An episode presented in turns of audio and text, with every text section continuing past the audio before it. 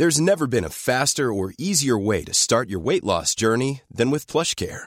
PlushCare accepts most insurance plans and gives you online access to board-certified physicians who can prescribe FDA-approved weight loss medications like Wigovi and Zepbound for those who qualify. Take charge of your health and speak with a board-certified physician about a weight loss plan that's right for you.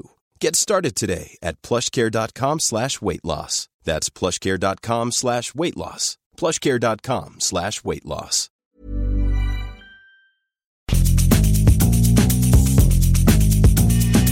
La misma vela, pero con un nuevo formato.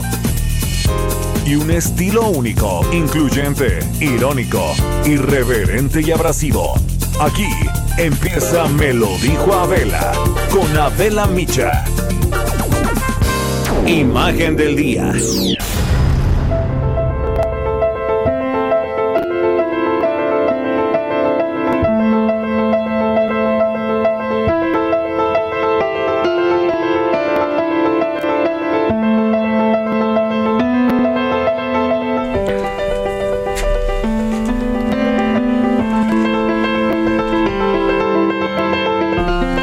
México recuerda hoy uno de sus capítulos más oscuros y vergonzosos, la masacre de Tlatelolco, que ocurrió el 2 de octubre de 1968.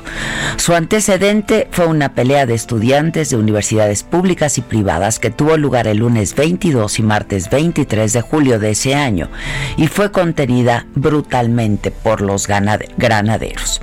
En la Plaza de la Ciudadela, en el centro histórico de la Ciudad de México, estudiantes de las vocacionales 2 y 5 del Politécnico se enfrentaron a jóvenes de la Prepa Isaac 8 Terena por rencillas después de un partido callejero de fútbol americano. El grupo del Poli apedreó la preparatoria y golpeó a varios jóvenes que a la mañana siguiente volvieron a la vocacional, agredieron a los estudiantes y causaron daños al plantel.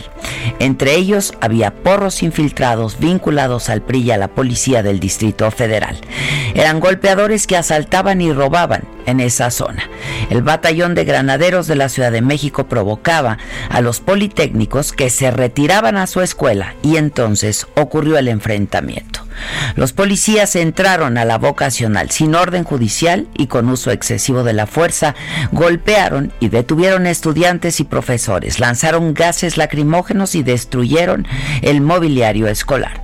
La brutalidad policíaca desató la ira de estudiantes y profesores de escuelas superiores que iniciaron movilizaciones de protesta por la represión. La tarde del 2 de octubre del 68, miles de personas se reunieron en la Plaza de las Tres Culturas, en Tlatelolco. El ejército, apoyado por un helicóptero de la policía y otro propio, vigilaba la manifestación.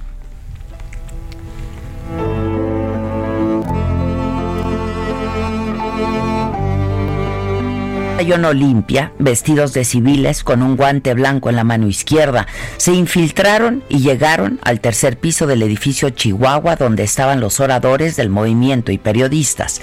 A las 5.55 de la tarde, dos bengalas rojas fueron disparadas desde la torre de Tlatelolco. A las 6.10, un helicóptero sobrevoló la plaza y dispararon bengalas, una verde y una roja.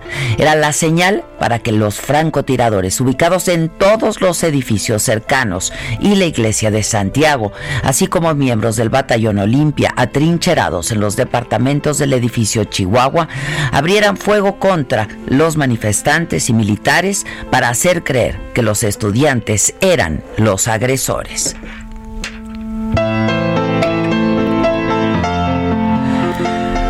Los disparos que hasta hoy nadie sabe de dónde salieron fueron dirigidos a la multitud que llenaba la plaza.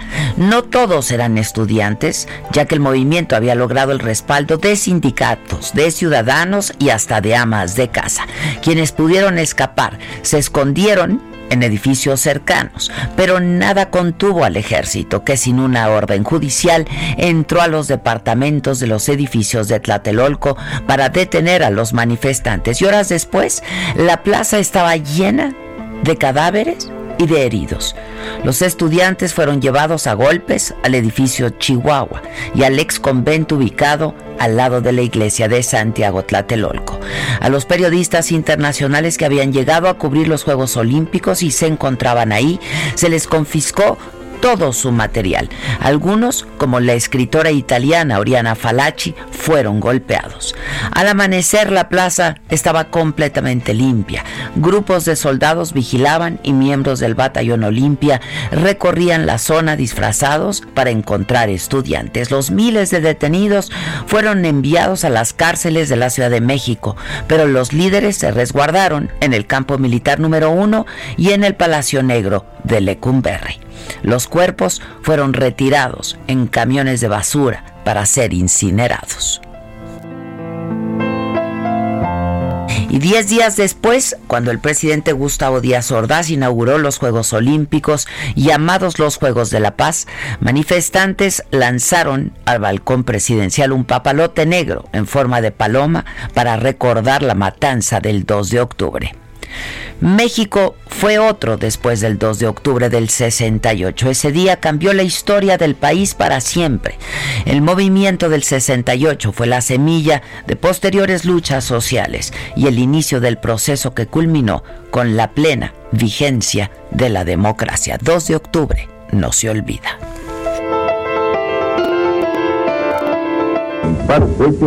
desde la azotea del edificio Chihuahua. De dispararon perversamente contra los soldados y contra sus propios compañeros, o por el nerviosismo del momento y su falta de práctica en el manejo de las armas que ellos habían conseguido o que a ellos les habían dado, no pudieron controlar los disparos y no solamente hirieron y lesionaron a soldados, también a sus propios compañeros. Y allí estábamos... Resumen.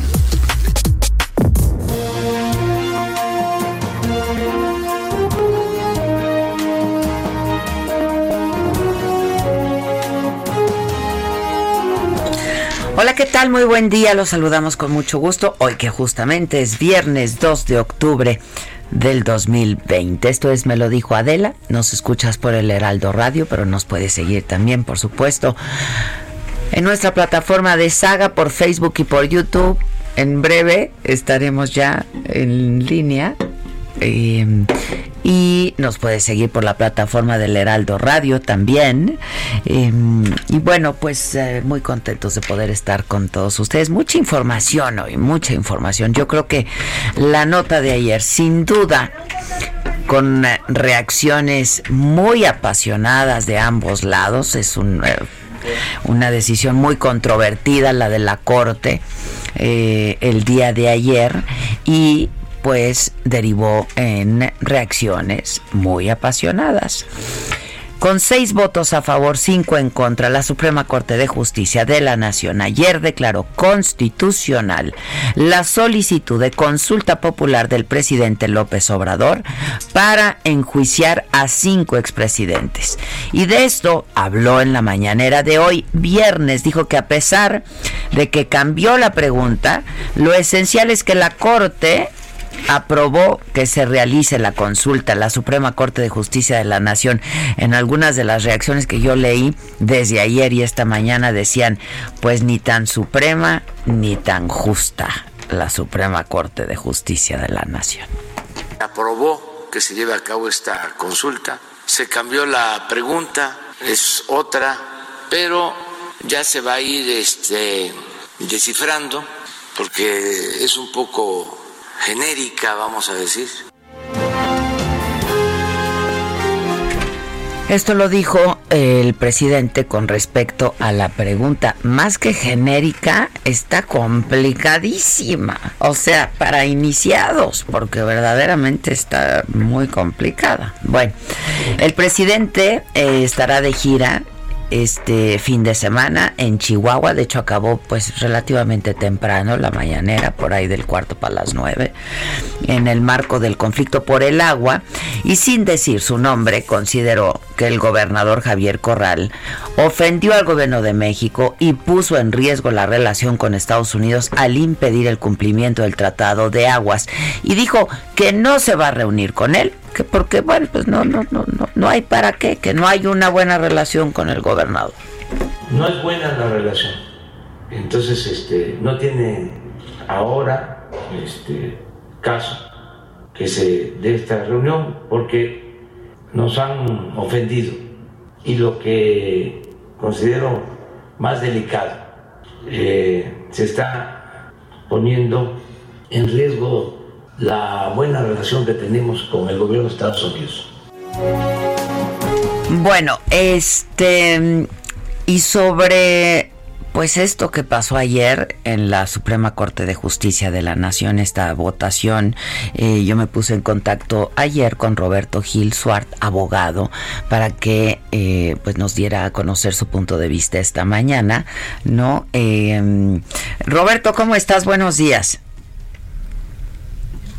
Hola, Vela. Bueno, saludarte y saludar a todo tu auditorio. Oye, este, pues ya, ya comentaba yo hace unos minutos que, pues desde que conocimos no el fallo de la corte el día de ayer en todas las redes sociales y hoy en todos los periódicos, etcétera, eh, pues es una decisión muy controvertida y que ha generado, eh, pues respuestas muy apasionadas a favor y en contra, ¿no?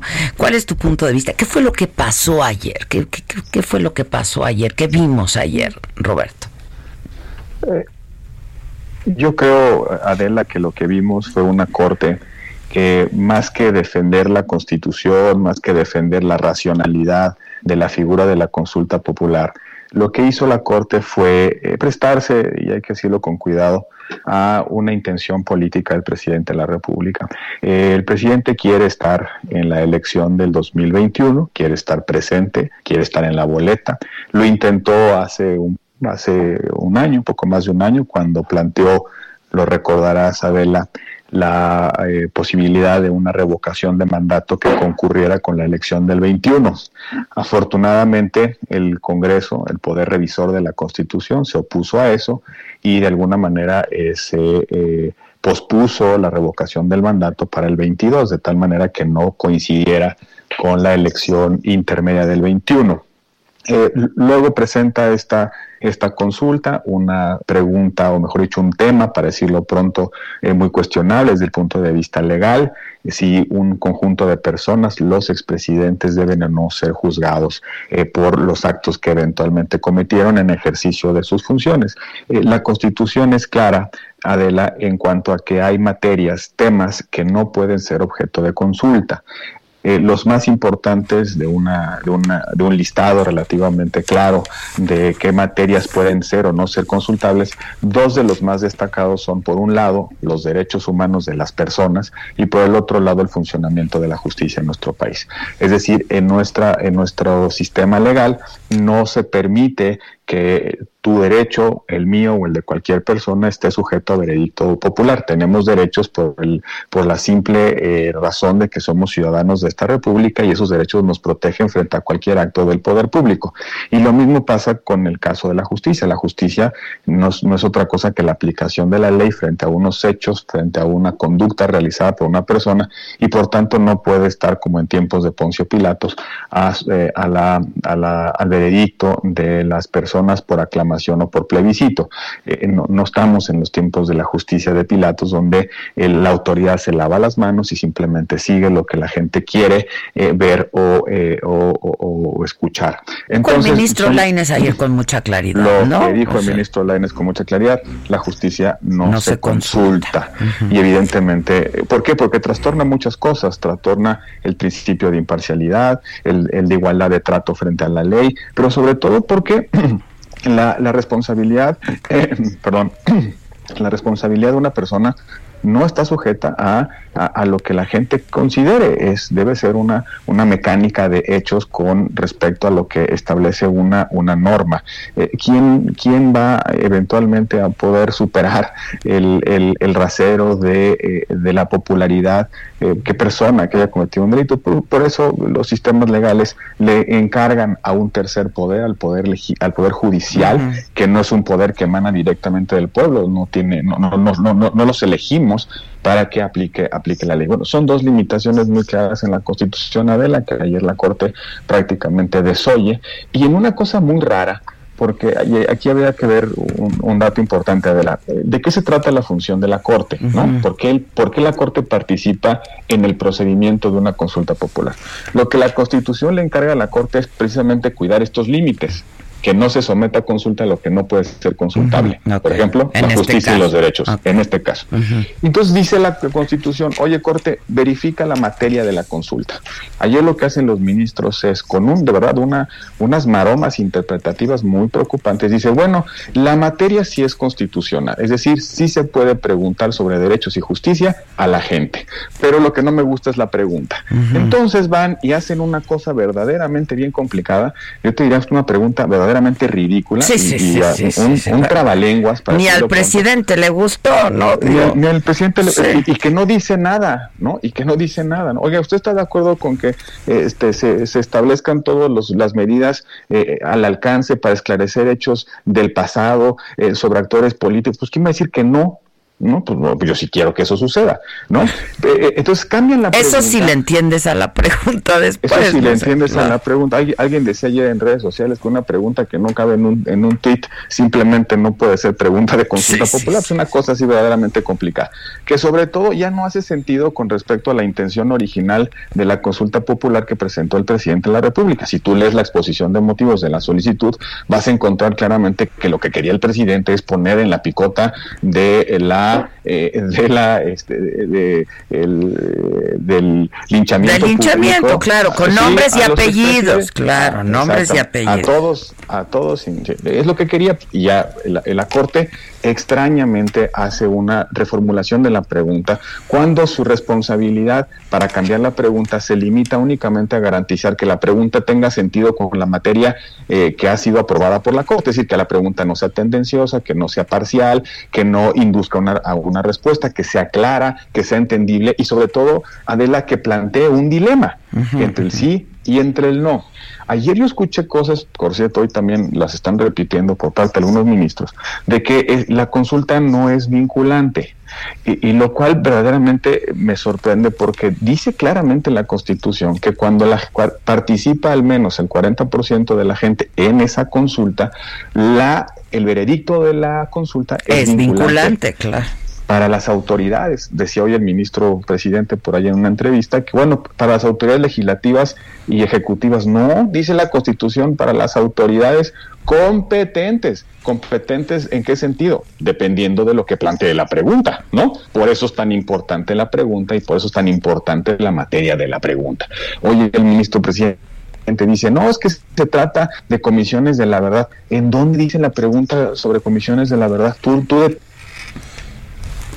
detectas o ves, eh, no veo absolutamente nada que vaya por ahí. Eh, eh, el, problema, Adela, es que están por darle al presidente, el, por cumplirle el capricho de que tenga su consulta popular en el 21, desnaturalizaron una figura que es muy importante para la participación de la gente y que no debiera estarse usando para cualquier cosa, sino para asuntos verdaderamente de trascendencia pública. ¿Cómo funciona democracia moderna, Adela? El grueso de las decisiones la toman los representantes del pueblo. Para eso los elegimos, ¿no?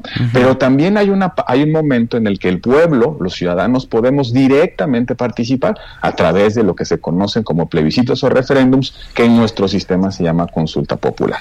Entonces, aquí nos dicen los ministros, oigan, no, pues hay unas consultas populares que no sirven para nada, que pueden, pueden eh, versar sobre una pregunta verdaderamente inentendible, eh, únicamente para que el presidente esté tranquilo, para que no esté presionando a la Corte en las mañaneras, ¿no? Este, y, eso eh, me parece lo más relevante del asunto, eh, Adela. Más allá, con mucha preocupación, más allá de que se empiece a construir un escenario de autoritarismo plebiscitario, es decir, decisiones arbitrarias del poder legitimadas por el pueblo, ¿no? Con este, con esta lógica de eh, eh, el aval del pueblo, disfrazadas de sabias y democráticas decisiones del pueblo. Esto lo hemos visto en muchos países en su momento eh, y es también causa de muchas tragedias. Es decir, la arbitrariedad del poder se, se legitima, se baña con eh, estos, estas, eh, estos, eh, estas validaciones del pueblo. Y eso me parece, Adela,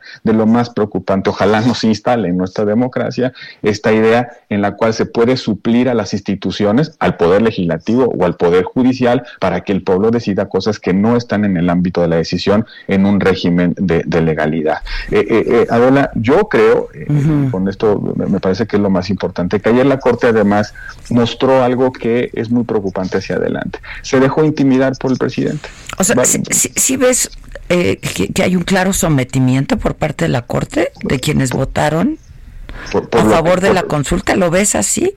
Yo lo que veo es que ni las razones ni el fondo de la decisión se corresponden con el único deber que tiene la Corte, que es defender la Constitución. Pero también lo vimos todos, Adela. En las últimas semanas el presidente ha estado diciendo, ahí vamos a ver en, sí, no, bueno, todavía ayer en la mañana, todavía ayer en la mañana. Con, amagos, ¿quién, eh, vamos a ver entre los ministros quiénes, el, quiénes, son, quiénes están con el pueblo y quiénes están con quien los pusieron, ¿no? Y, ahí metiéndole, siento, amedrentamiento a los ministros. Pero a mí lo que me preocupa es el mensaje que manda la Corte con esta decisión. ¿Qué juez, qué juez federal de amparo se va a atrever a proteger a un ciudadano de una arbitrariedad del Poder Ejecutivo? Si el propio, si el máximo órgano de la judicatura se somete a la intencionalidad política del presidente. ¿Qué, va a hacer el Tribunal Electoral, por ejemplo, para resistir a la presión visible, pública y mañanera del presidente sobre ciertas decisiones judiciales que le puedan afectar a él o a su partido? Eh, eh, eh, eso es, lo, que, lo que me parece verdaderamente relevante. Hacen una maroma, Adela, para validar la constitucionalidad de la materia y hacen una pregunta absolutamente ridícula para que el presidente tenga su consulta, como si fuera una solución salomónica, ¿no? no lo ves como una buena salida política de la Corte? A mí me parece que la Corte no está para hacer para construir salidas políticas, Adela. La Corte no está para hacer política. La Corte no está para entrarle al juego de la política al presidente. La Corte está para defender los límites de la Constitución. La Constitución, al final de cuentas, lo que hace es decir lo que una autoridad puede hacer y lo que no puede hacer. No hay espacio para que la Corte se meta en política. ¿Qué vamos a hacer el día en el 2023?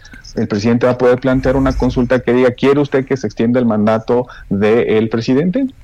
Porque fíjese que el COVID le quitó dos años de gestión de los seis en los que nos iba a llevar la, los, los seis años que se iba a llevar la cuarta transformación, el COVID nos quitó dos, ¿no? O, un poquito más.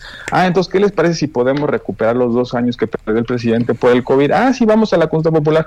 Oiga, eso no se puede. No, pues la Corte dijo que sí, porque hay algunos casos que la decisión no es vinculante. No, Adela, eso no es el papel de la Corte. Y lo más importante, lo que yo creo que hay que insistir, el, el, el, eh, el los abogados decimos que la Suprema Corte es el poder contramayoritario. Es la última reflexión, para decirlo pronto, frente a las mayorías. ¿Para qué? Para proteger derechos y para proteger ciertos principios. Cuando la Corte no está en la posición de defender a las minorías de las mayorías o defender a las personas frente al poder, cuando no está en esa racionalidad y quiere sintonizar con el poder, como lo que sucedió ayer, ahí estamos perdidos, porque entonces la Corte deja su papel de contrapeso y se convierte en un animador o en un porrista del presidente. No debe la Corte sintonizar con el ánimo del presidente, ni con el proyecto político del presidente, ni con la intención histórica del presidente. La Corte está para hacer valer límites, principios y derechos que están en la Constitución y que nos protegen a todos y sobre todo a Vela, de lo cual depende la existencia misma de la democracia. Ahora, siempre nos han dicho que la ley pues está viva y tiene que ser cambiante, ¿no? Y habría que adaptarla a la realidad. ¿No es un poco lo que hizo la Corte ayer? Yo, creo que, a ver, eh, yo no veo en, en la decisión de la Corte nada útil para nuestra convivencia democrática. Vuelve a leer la pregunta de ¿Qué utilidad tiene esa, esa pregunta? ¿Qué trascendencia tiene esa pregunta? Primero que me la expliquen y luego te puedo responder. ¿Qué problema social resuelve esa pregunta? ¿Por qué vamos a ser mejores, mejor como sociedad después de esa pregunta en las urnas? ¿Por qué? Yo, una, cuando, cuando, a ver, yo, obviamente en muchas sociedades las consultas han servido para buenas cosas o para malas cosas, ¿no? A ver, por ejemplo, en Colombia se consultó con la sociedad el proceso de paz, es decir, el, el, el, acuerdo con, con, eh, con, la guerrilla, ¿no? Con las FARC. Por cierto, que en, una mala tarde, eh, en una mala tarde, porque fue una muy mala tarde, creo que ahí fallaron los actores políticos, ganó el no decir, no, no a la, al, al, acuerdo con las FARC, a la paz con las FARC. Una, una, creo que fue un martes, un mal martes, pues Inglaterra se salió de, de, la Unión Europea, ¿no?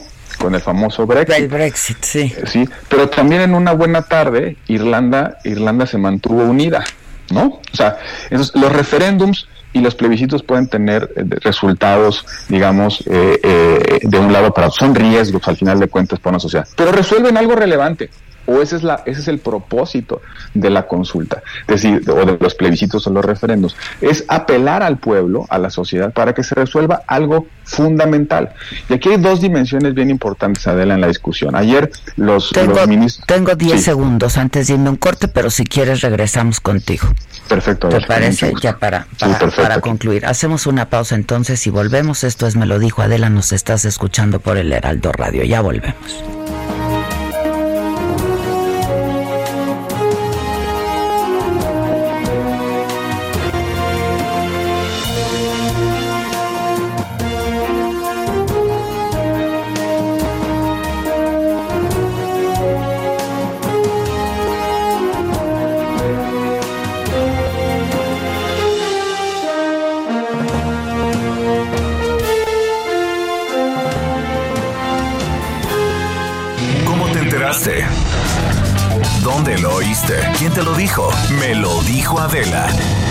Regresamos en un momento con más de Me lo dijo Adela por Heraldo Radio.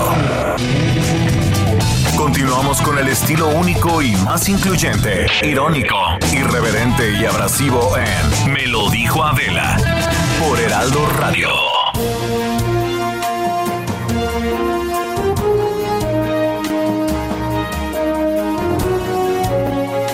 Bueno, ya estamos de regreso y estamos conversando con el abogado Roberto Gil, Roberto Gil Suart, sobre pues esto que pasó ayer, yo no sé, este, muchos se están rasgando las vestiduras por lo que pasó ayer en la corte, está siendo exagerada esta reacción, este, Roberto, pues ya hemos tenido un poco más de tiempo para, pues para digerirlo, ustedes que entienden bien el tema, este, y nos quedamos en que, ¿qué aportaba la sociedad hacer esta pregunta en esta consulta?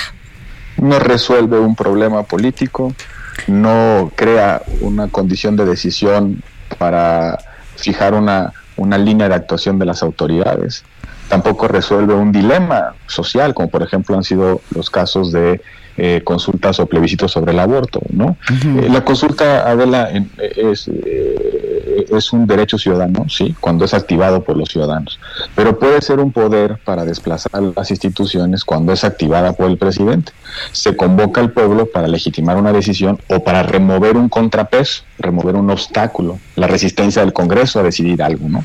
Por eso la Constitución es cautelosa en cuanto a los límites y posibilidades de lo que se puede consultar. Déjame poner un ejemplo. La responsabilidad de Gatel por los muertos del COVID no puede ni debe resolverse en las urnas, por más que la gente crea que hubo una actuación eh, indebida, negligente en, en, el, en, la crisis sanitaria y por más que haya miles de víctimas en el camino. ¿A quién le corresponde valorar y ponderar la actuación de las autoridades? A los jueces en, eh, eh, eh, frente a una responsabilidad en el marco de la ley. En, en, un Estado de Derecho, los ciudadanos somos consultados para resolver cuestiones políticas, no judiciales no, no somos convocados para determinar si una persona puede tener un derecho a un juicio justo o no. Y eso es justamente lo que está en entredicho en esta decisión. La Corte debió entender que aquí no estaba en juego el, el, presidente y su intención de participar en el 21, sino derechos humanos, libertades públicas y, por supuesto, la subsistencia de la democracia mexicana. Entonces, esto deja un mal precedente, digamos. A, mí en lo personal me parece un muy mal precedente, me parece una, una digamos, un, saldo negativo para la credibilidad de la Corte, pero también un mensaje muy preocupante para los jueces federales y locales de nuestro país. La Corte está diseñada precisamente para aguantar cualquier tipo de presiones o, eh, o intimidaciones. Ayer una ministra dijo, yo no me voy a dejar presionar por nadie y voy a resolver en convicción y en conciencia. Nos está sugiriendo que hay un entorno de intimidación hacia el Poder, hacia el poder Judicial, en este caso a la Corte. La Corte, insisto, está diseñada... ¿no? Eh, eh, eh, sí, es la que hablo de, presión, pero, pero la Corte está diseñada para aguantar las presiones, por eso los ministros duran 15 años, por eso tienen pensión vitalicia, por eso se van escalonando los nombramientos, por eso tienen fuero, por eso son 11, ¿no? En, en ese sentido, estas protecciones institucionales están hechas eh, calculadas para que la Corte no se someta al poder del Ejecutivo o bien del Congreso o de cualquier interés económico que pueda, que pueda resultar influyente en nuestra convivencia, Adela. Y creo que ayer, con tal de darle gusto de alguna manera, se echaron un par de maromas para validar la constitucionalidad de la materia e hicieron una pregunta absolutamente indescifrable, por decir lo mismo, por decir lo, mínimo. Eh, déjame, yo, yo pues no, no, no entiendo bien del tema, pero dos asuntos que me parece importante. Este, fue sorprendente el hecho de que el eh, ministro presidente votara antes, ¿no? Eh, sí. Generalmente lo hace al final generalmente se posiciona al final, este, e, era la tradición eh, de, esto. Eh, bueno, yo lo he visto en dos ocasiones, en las dos ocasiones con el ministro eh, Saldiva, que ha hablado en, dos momentos, el de ayer fue el segundo, este, al principio. ¿Por qué, ese, por qué el, el presidente suele hablar al final, Adel? Porque pues al final tiene que ir eh, calibrando el debate, tiene que ir eh, pues, este, arbitrando eh, las posiciones a favor o en contra de un determinado proyecto, pero en algunos casos, cuando el, el, el pleno está integrado por pares, puede resolver con voto de calidad un empate, ¿no? Entonces, ayer no ayer no estaba así la cosa porque estaban los 11 completos, pero eh, eh, se entiende pues que además de cuidar el tono del debate, también el presidente pues puede resolver un desempate. Entonces, por eso se acostumbra a que hable al final. Ayer el, ministro presidente pues eh, decidió abrir el debate, tú, fue la posición digamos más eh, binaria, ¿no? El que dijo yo a favor de todo, ¿no? Los otros fueron más con algunos matices, constitucionalidad de la materia, pero cambiando la pregunta, otros con el proyecto en el sentido de que ni uno ni otro debiera, debiera eh, validarse. O sea, desde que empezó Saldívar, él ha posicionado primero. Pues, sí, bueno, eh, en dos ocasiones. Yo lo vi en, la discusión de ley de seguridad interior y la vi el día de ayer. En otros, en otras presidencias se mantenía esta cultura o esta costumbre de que el presidente hablaba. Al final, por eso en las redes sociales está muy eh, discutido, se está especulando mucho sobre cuáles son los motivos del presidente ministro o ministro presidente de, hablar en primer lugar. Pero bueno, eh, yo creo que más allá de la, de, la anécdota, lo cierto es que pues la decisión era muy polémica, ¿no? Sí, sí, muy controvertida. Y, la, y la verdad es, digo, este, más allá de, dejemos de lado si las razones expuestas por los ministros se sostienen en cuanto a que la justicia es o no consultable, dejémoslo de lado. Pero la pregunta, Adela, simplemente no admite no. Oye, la pregunta incluye, eh, incluye también al presidente, ¿no? Por el asunto. Pues, pues el pasado empieza ayer, ¿no? Sí, sí, sí, Habla del pasado, eso incluye a la administración del presidente. ¿no? Pues sí, el pasado es ayer, ¿no? Este, y luego, a ver, eh, fíjate, pasan muchas cosas. El promovente fue el presidente, entonces va a tener que participar en el debate sobre la consulta, defender por qué la planteó y cuál es su posición en el sí o en el no. El INE tiene que alentar la participación de la consulta, exponer los argumentos a favor o en contra. Eh, es una obligación legal. El INE tiene el deber de, de promover la participación de la ciudadanía en la consulta y eh, poner en balance las razones sin ningún sesgo. ¿Cuáles son las razones del sí cuáles son las razones del no? Las detectas en la pregunta, pues yo no. Oiga, y además se tiene, por ejemplo, que disponer espacios en radio y televisión para hablar sobre la consulta. Te pregunto, ¿qué, vamos a decir? ¿Qué vas a decir tú en el sí o en el no, en, tu programa? Eh, este, eh, todas las, eh, ¿Cómo armas un debate, no? Para el sí o por el no. ¿No? Yo creo que aquí es donde está, donde está lo más, lo más, eh, digamos, eh, preocupante del asunto.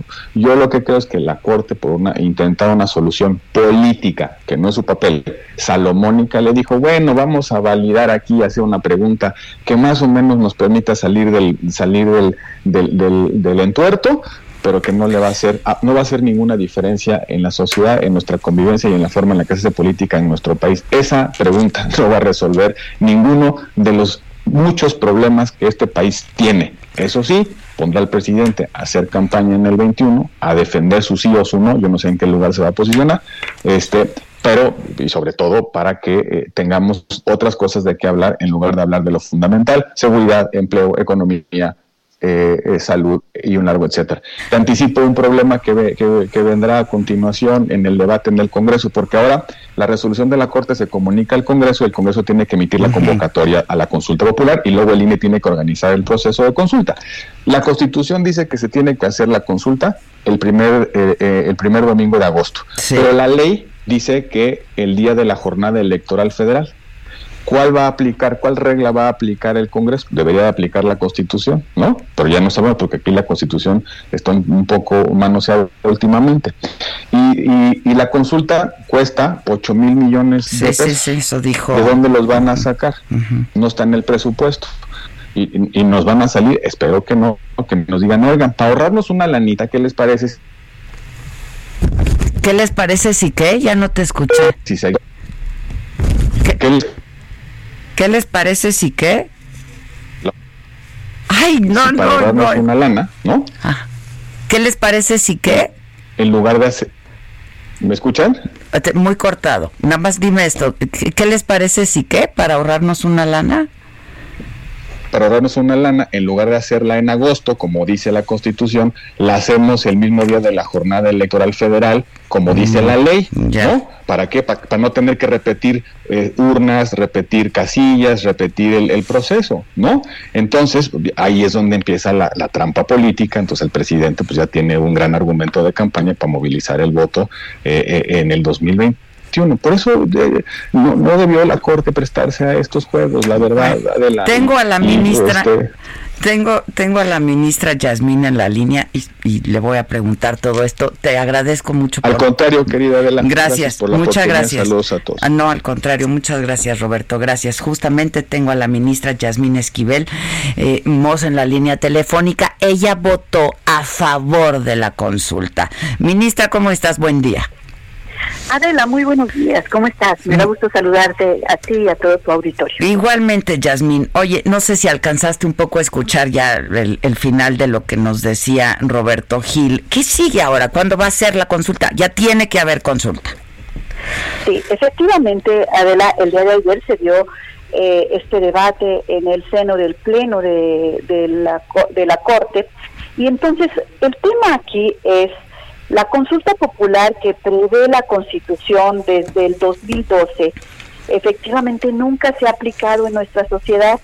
Entonces nosotros consideramos que hoy más que nunca la sociedad debe estar vinculada con el ejercicio y la forma de cómo los gobernantes desempeñan su función, por lo que es importante y válido que puedan ejercer este derecho a exigir la rendición de cuentas.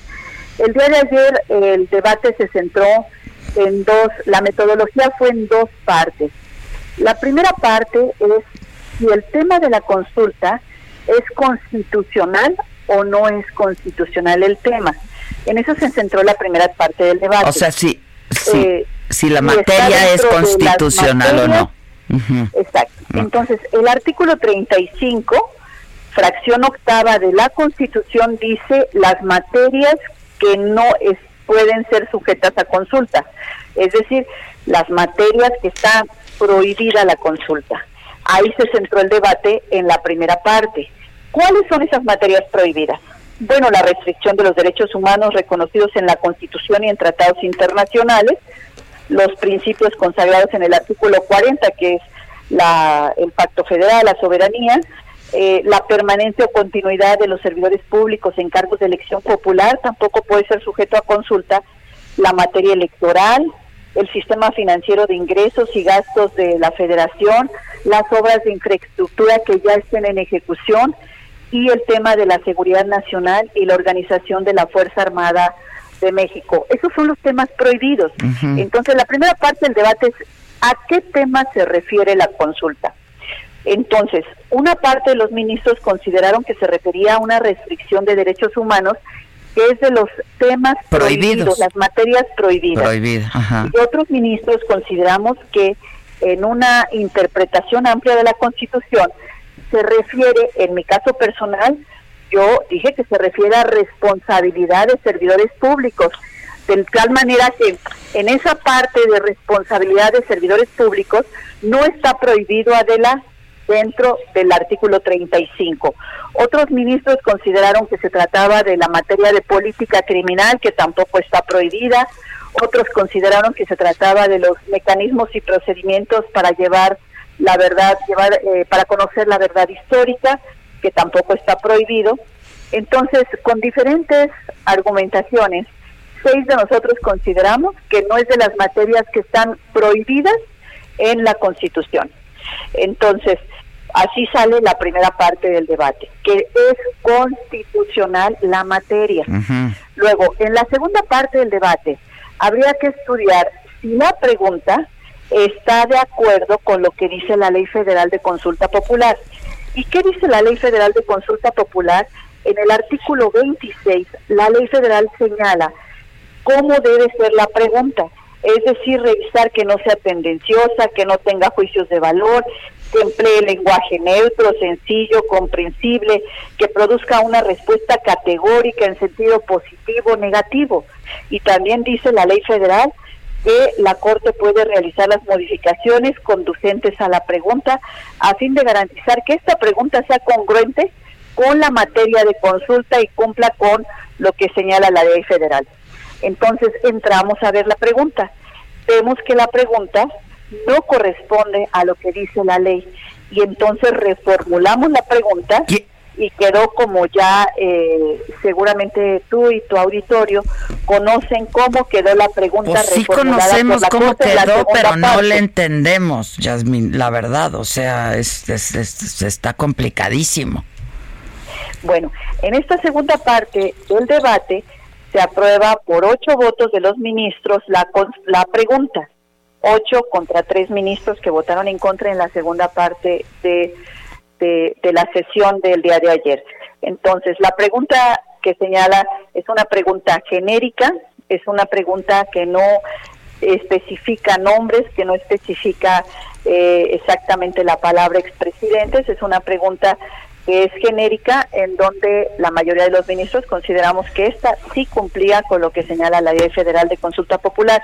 Así fue como se dio el debate. Sin embargo, lo que me parece importante resaltar y que es histórico es que por primera vez se está ejerciendo la consulta popular como un ejercicio democrático a la ciudadanía.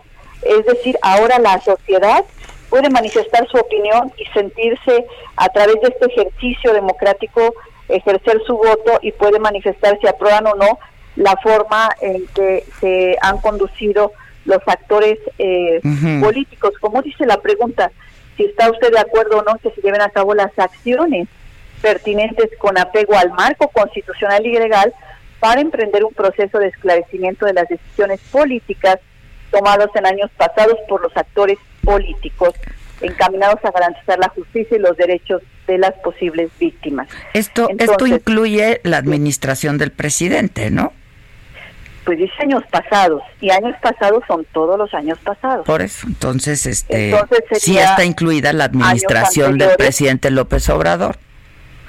Pues se incluiría todos los años pasados, que serían eh, eh, la, parte que lleva el presidente López Obrador y los, eh, los presidentes anteriores. en eso consistiría la pregunta, y efectivamente ahora, eh, todo esto, que lo más importante de esto es que es por primera vez desde el año 2012 que se tiene esta reforma constitucional que desde agosto del 2012 ya se puede llevar a cabo la consulta pública, nunca se había aprobado de constitucional la materia de una consulta.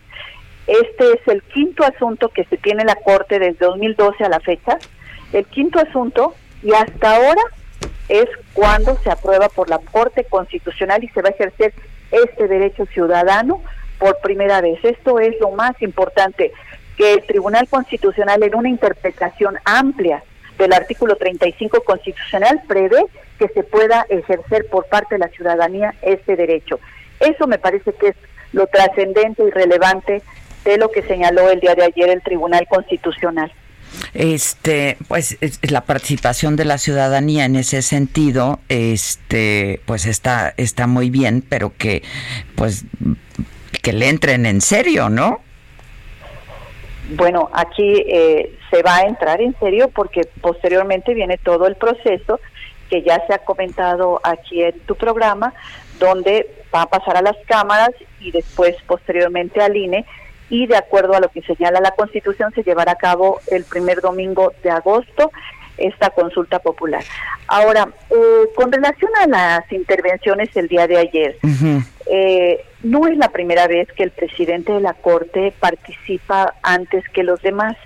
En el caso eh, de Arturo el caso de sí, el caso del presidente de la Corte, Arturo Saldívar, no es la primera vez que... Así lo ha hecho, ¿verdad? Desde que entró. Ya lo ha hecho anteriormente. Por ejemplo, en el caso de cuando se analizó la ley, la constitución de Baja California, con la ley Bonilla de la constitución de Baja California, él participó primero. Y en la ley de remuneraciones también. en la ley de remuneraciones participó primero. Ahora volvió a participar primero. Entonces, él es el que va llevando la agenda de acuerdo a cómo le vamos pidiendo la palabra. Y va dando la, la palabra en el orden en que se la vamos solicitando.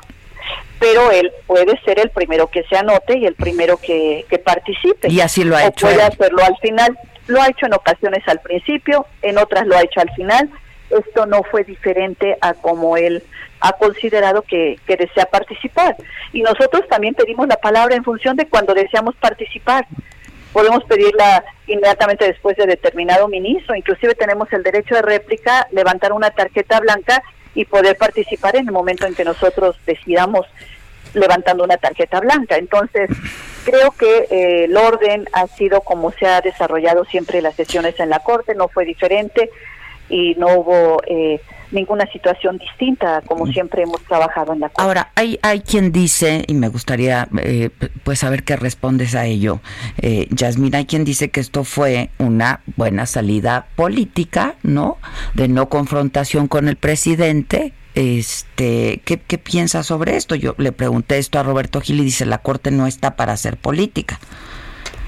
Pues efectivamente, eh, nosotros nosotros eh, siempre hemos mantenido una relación con los otros dos poderes, pero en ningún momento ninguna sumisión. En ningún momento ha sido una situación donde se dé un poder arriba de otro y no lo permitiríamos jamás porque dejaríamos de mantener el equilibrio que debe de haber entre los poderes. Entonces ha habido una relación siempre con los otros dos poderes, pero es una relación que la propia Constitución prevé. Por ejemplo, eh, una buena relación que se dio es con la iniciativa del Poder Judicial Federal. Esta iniciativa que se ha denominado con y para el Poder Judicial Federal, esta fue elaborada dentro del Poder Judicial Federal.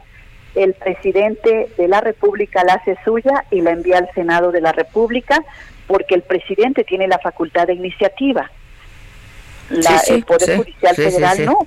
Entonces se envía, hay una relación con los poderes.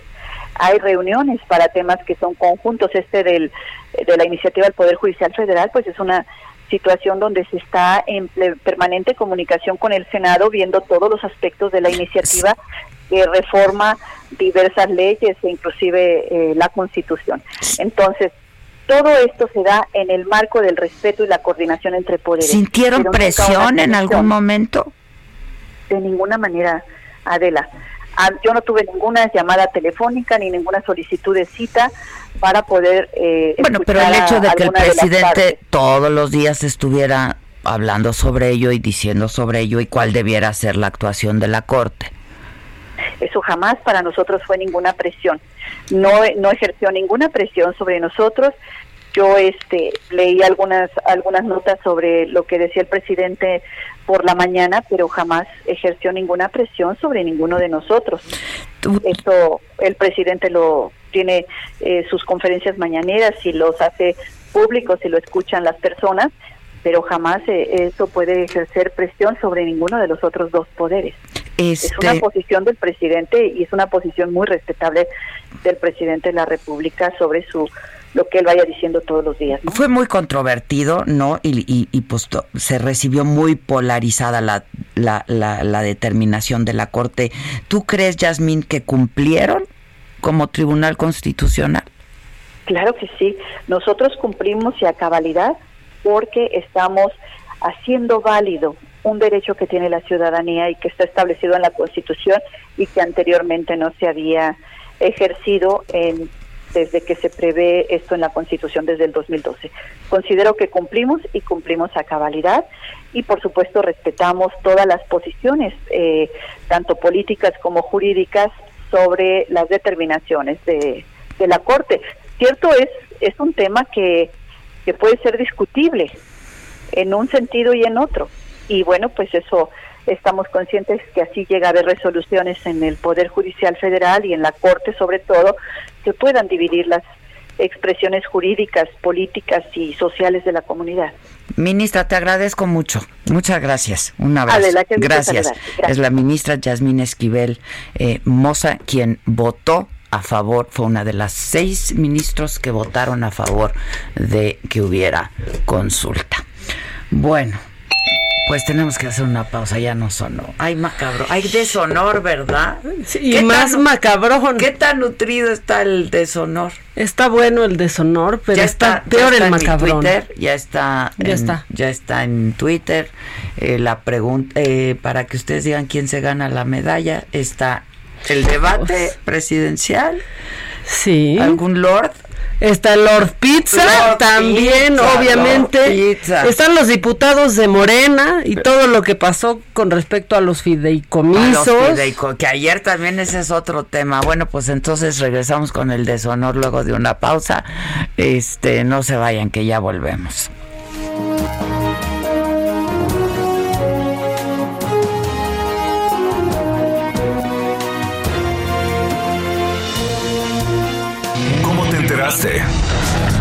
¿Dónde lo oíste? ¿Quién te lo dijo? Me lo dijo Adela. Regresamos en un momento con más de Me lo dijo Adela por Heraldo Radio. Continuamos con el estilo único y más incluyente, irónico, irreverente y abrasivo en Me lo dijo Adela por Heraldo Radio.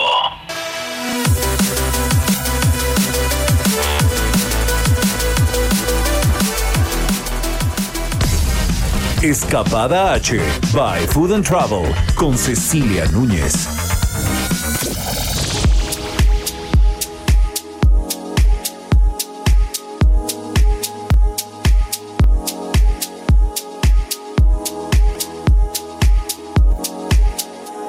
Nuestro sommelier en casa en Food and Travel es Miguel Ángel Culi y él nos recomienda cinco vinos mexicanos imperdibles. Pero primero, antes de decirles las etiquetas que tienen que ir a probar, eh, al hablar de vinos mexicanos siempre hay un buen de debate, ¿no? Existen diversas opiniones acerca de este mercado, que si está en desarrollo, que si ya está consolidado, pero lo cierto es que tiene mucha historia.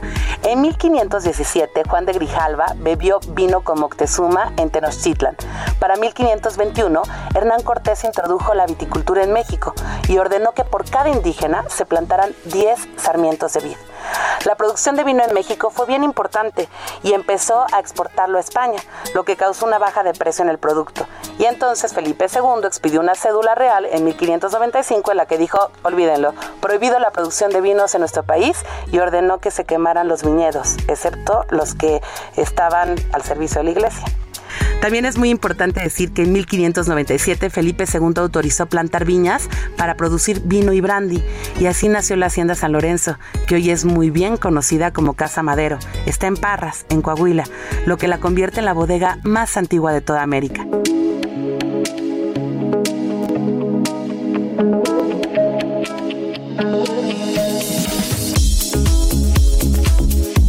Muchísima evolución en el mundo de los vinos, hay muy poquito tiempo para contarlo, pero hubo un momento que se vio afectado por las guerras civiles y en 1940 empezó un despunte muy importante para la viticultura del país y para beneficio de todos los que amamos el vino.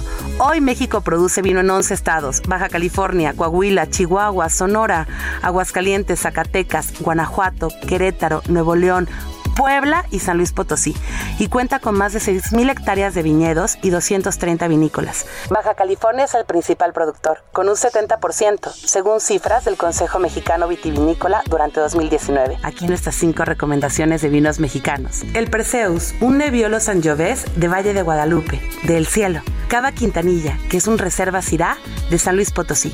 Fauno, Blend, Valle de Guadalupe. Montefiori, que es un Shiraz Cabernet de Valle de Guadalupe, y un Gran Reserva Cabernet Sauvignon de Casa Madero, que está en Parras, Coahuila. Estas fueron las cinco etiquetas mexicanas recomendadas por nuestro sommelier Miguel Ángel Culi.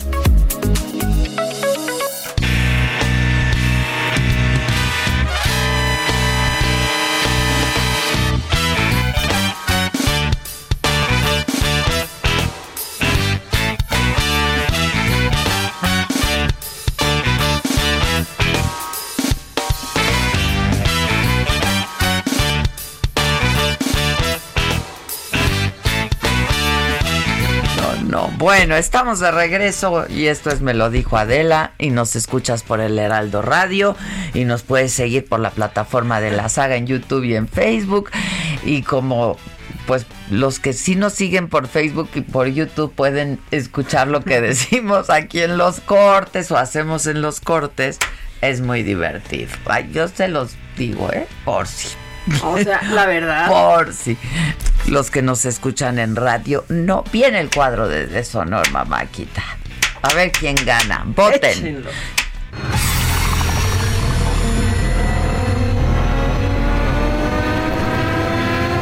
El cuadro del deshonor.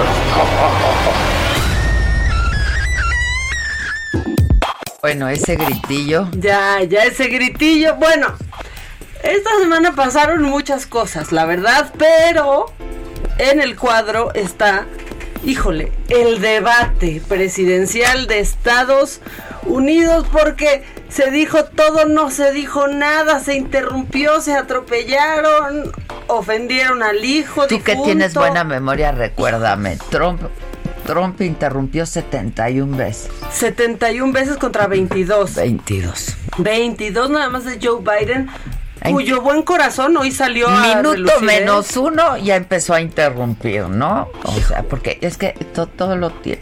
Hay un artículo en donde todo dicen en el minuto tal, en el minuto. En el Washington Post estaba yo, también lo, lo leí. Tanto que interrumpió, imagina, tanta gotícula. Mucha expulsó. gotícula. Y Este, ya tiene COVID. Tiene COVID. El Karma, COVID. karma, karma. Tiene, Tiene del COVID. Ay, qué padre ver a los de Gastrolab, porque sí vienen los mejores chefs. La verdad, ¿eh? sí, Gaby la verdad, Ruiz de sí. Carmela Izal ya pasó por aquí, Paulina Vázquez. Bueno, este, la cosa es que un resumen, no del debate, pero sí de todas las interrupciones que los llevaron a estar esta semana en el cuadro de honor. Gisela, échalo, échalo. You just lost the left. You agreed with Bernie Sanders on a plan. uh, that's folks, absolutely folks, agreed do you have any And under that idea what you have this clown's socialized, doing? They call it Mister, medical- you have any do? socialized medicine. Mr. President. I'll tell you what, he is not for any help for people needing health care. What I proposed is that uh, we expand Obamacare and we increase it. We do not wipe any. And one of the big debates we had with 23 of my colleagues trying to win the nomination that I won were saying that Biden wanted to allow people to have private insurance still. They can. They do. They will under my proposal. Not what you've Shut up, man. man. Y, cuando dice, "You're a clown. Y, cuando le dice, you're the, the worst president, El- que eres el peor presidente En la historia historia de Estados de Unidos. Estados Unidos. Eso fue lo que, lo que pasó. Bueno, ya de ahí obviamente ya se armó, porque aquí al otro día Adela dijo cómo debería de ser el Yo debate. dije y ese día en la que- tarde se anunciaron cambios del debate. Me escucharon. Como dijo, no dijo un día el, el, presidente López Obrador que seguramente Putin lo estaba escuchando. Ah, esa, así, justo así. Igual, justo así. igualito. A mí me escucharon, ¿no? Pero- Los productores del debate y ya se dieron cuenta que yo tenía la razón. Pero que estaba mal de hecho. Trump, Adela, y dijo, ¿por qué voy a aceptar que cambien un debate que claramente gané y con facilidad? Uy, ¿Por qué voy a aceptar que cambien un, un formato? No sabemos en qué, en qué mundo este, él ganó el debate. La verdad es que nadie ganó un debate. De pronto parecía programa de espectáculos donde todos hablan al mismo tiempo, al mismo, al mismo, al mismo, al mismo, y no entiendes nada. sí, te ¿No? digo que fue un espectáculo. Malo, pero espectáculo. Malo, pero Malo, pero espectáculo. espectáculo. Bueno, eso está ahí y ya están las votaciones. También, pues fíjate que a- ayer y antier, como estábamos aquí en, pues todo el mundo estábamos concentrados, que si los fideicomisos, que si las consultas, o sea, como que hay cosas que pasaron ahí como desapercibidas. Exactamente. Y es que Sonora dice no al matrimonio igualitario. Por Ah, ahora. eso está en el deshonor. Eso tiene que estar en el en el deshonor porque no avanzó ni siquiera en las comisiones. O sea, para que avanzara y que los demás pudieran votar tenían que juntar cierta eh, cantidad de, de votos. No lo lograron y peor, no lo lograron gracias a un diputado. ¿Qué dirías tú? ¿Del PAN? Sí. De Morena. No, O sea, no, de no, Morena. no, no, no. O sea, de, de Morena, o sea, un diputado Todavía de de- izquierda echó no, para atrás esto. Híjole. Ni siquiera, o sea, no pasó en las comisiones. Entonces, bueno, pues ahí También está en el deshonor. Tiene que estar en el en el deshonor y ya que estamos con diputados, híjole, pues todo lo que estuvo pasando estos dos días con los fideicomisos, los diputados de Morena queriendo acabar con ellos están en el deshonor. Yo no sé si deberían de estar en el honor los que impidieron entonces ayer para que entonces no hubiera quórum y No se hubo- armara no. todo un desmadre. O sea, la oposición. Ay, perdón, sí, la oposición. Pero Y muchos de Morena que no fueron. muchos de Morena. Y entonces en esta. Que es no se apersonaron ahí por el sunto. Sí, o sea, mira, como en Navidad en algunas casas hay un juego que se llama la rebatinga, ¿no? Que yo odio. Eh, en mi casa no se hace, pero que ya te dan tu regalo, pero se hace un sorteo y entonces te pueden arrebatar lo que ya te tocó y se hace, se llama Ah. la rebatinga. Y ya te acaban perjudicando porque te dejan entonces ahí con un papel, un rollo de papel de baño y alguien ya se quedó con un perfume y así. Pues se armó la rebatinga de, de votos y en esa rebatinga, alerta Amber, alerta Amber por Muñoz Ledo, lanza un tuit a Tatiana Cloutier y le dice, ¿Dónde "Pues, estás? Te estamos buscando, estamos votando, ¿dónde estás? No, él está ocupado. Él está ocupado ahorita en otros menesteres. Está ocupado, pero pues cooperó, cooperó para que no hubiera, pues para que no se pudiera votar y para que Dulce María Sauri dijera, pues se aplaza y ahorita va para atrás. Y la semana que entra se va a definir. ¿Y tú qué crees que pase? Adri? No sé. ¿Crees que se echa para atrás todo? ¿Crees que pues que van a seguir existiendo estos fideicomisos como protección a periodistas? ¿No? Por ejemplo, con Nacid, Van a- los yo creo que sí van a tener que corregir. ¿eh? Yo creo que van a tener que corregir, espero.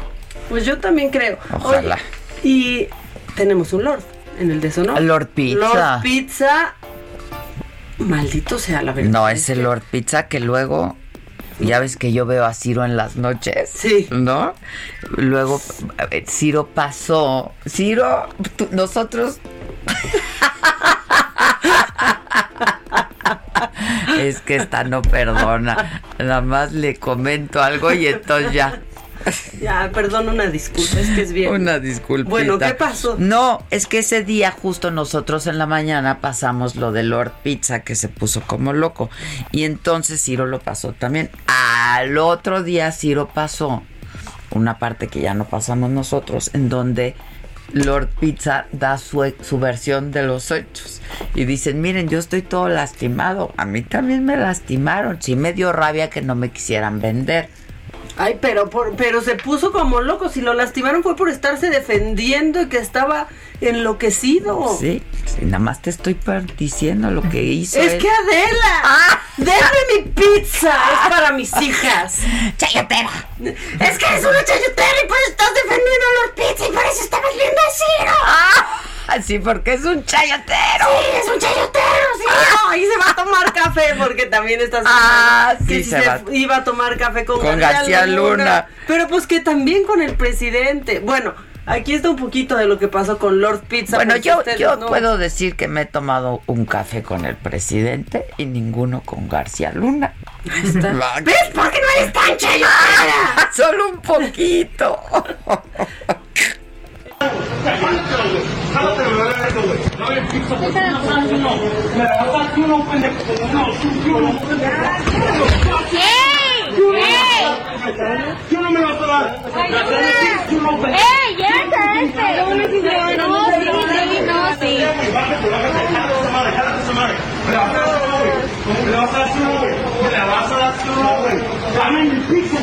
¡Dale la pizza ya!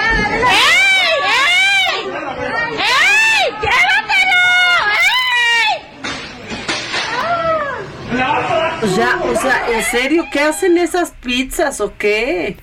Ya nomás le faltaba decir, dame mi pizza. Yo no puedo con que digan la, La pizza. pizza. Híjole. La pizza. ¿Qué quieres? ¿Quieres tu pizza?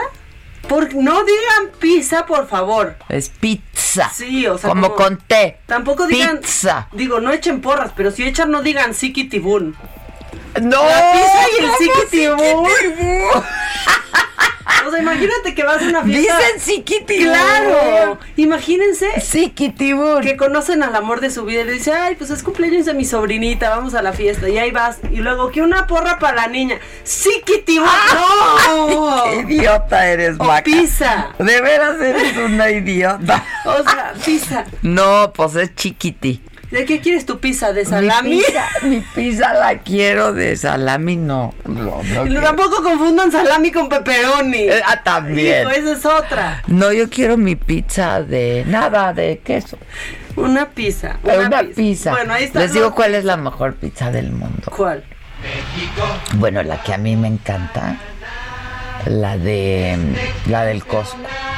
Ay, es que esa ¿Qué onda con esa? Doradísima. ¿Qué onda con esa pizza? Aparte, esa pizza es el premio por haber entrado a ese lugar. Claro, O sea, es como porque de- ya entraste, sales, te compras tu cacho de pizza. Está buenísimo. ¿Y saben qué otra cosa es buenísima de ahí del Costco? ¿Cuál? Y no me están pagando nada. ¿Cuánto te están pagando, chayotera? ¡Claro! Tú seguro comes otra pizza más. No, fíjate que esa es la que yo como. Ay, no, yo también. El helado de chocolate. Ah, ¿Qué tal? Eso. Bueno, el jocho también. El jocho, bueno. Costco. uh, Y el, el este, el taquillo ese. ¿Cuál taquillo? Ajá, ¿El burrito? este, el burrito Ah, ese. el burrito no lo he probado. Ah, Sí. buenazo. Buenazo. Vámonos a San Antonio. Bueno, a San Antonio no. aquí, o sea, envía, ¿no? ¿Cómo es? Sí, ya El vámonos al cosquet. Sí.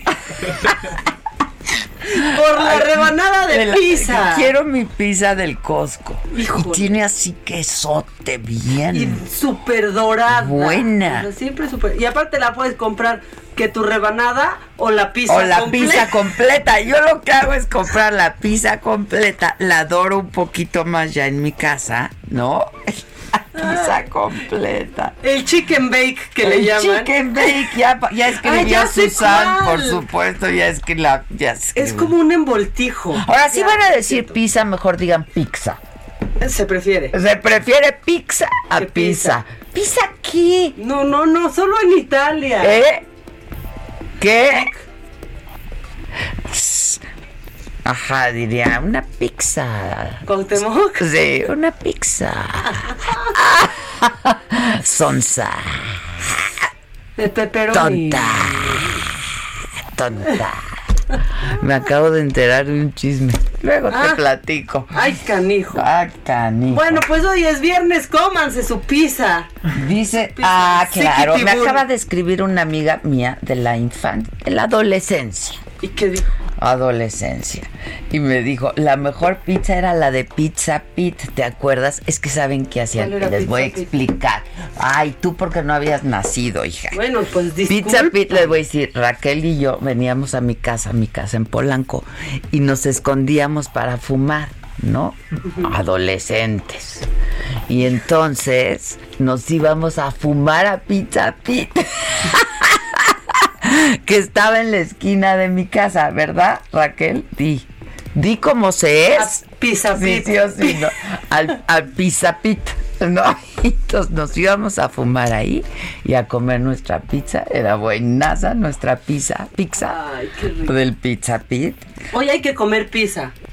Y la dona Coronado, también íbamos por nuestras donas Coronado también. Ay, los pies también. El de Ahí nuez, en el Pizza Pit nos daban la dona Coronado. Entonces ahí íbamos y fume y fume y fume y fume y fume y fume. Y comiendo pizza y dona. Y fumábamos lo que y- hubiera, ¿eh? Raleigh. ¿Qué fumábamos, Raquel? ah? híjole, Raleigh estaba fuertísimo, ¿no? Porque nos los robábamos de nuestros... O Baronet. que Creo Baronet. Creo. Baronet. Creo Baronet porque eran varas.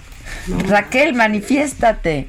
Este, creo o Raleigh o Baronet porque nos los robábamos. Ella Los Raleigh eran fuertísimos. fuertes. Son los que que... mareaban. Mi papá fumaba, creo, Raleigh sin filtro o no, Paul, no sé qué fumaba. Pero un día fue por cigarros a. Pizza Pit y ya no regresó. Se quedó fumando. Se quedó fumando en Pizza Pit.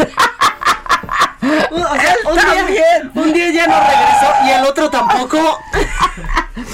No es cierto, Raquel. Dice que fumábamos Malboro. No es cierto, Raquel. A eso está ya. muy- Fumábamos lo que encontrábamos. No, espérate, tampoco lo que así. No, no, o sea, que si tu mamá fumaba Raleigh, no Raquel, que le robaban los Raleigh a la mamá. No me acuerdo, ella a lo mejor se acuerda mejor, pero No manches, ya nos va a salir que fumaba Ah, sí, esos fumaba tu mamá, era bien fifi. Benson. Benson and Hedges. Cajetilla suave.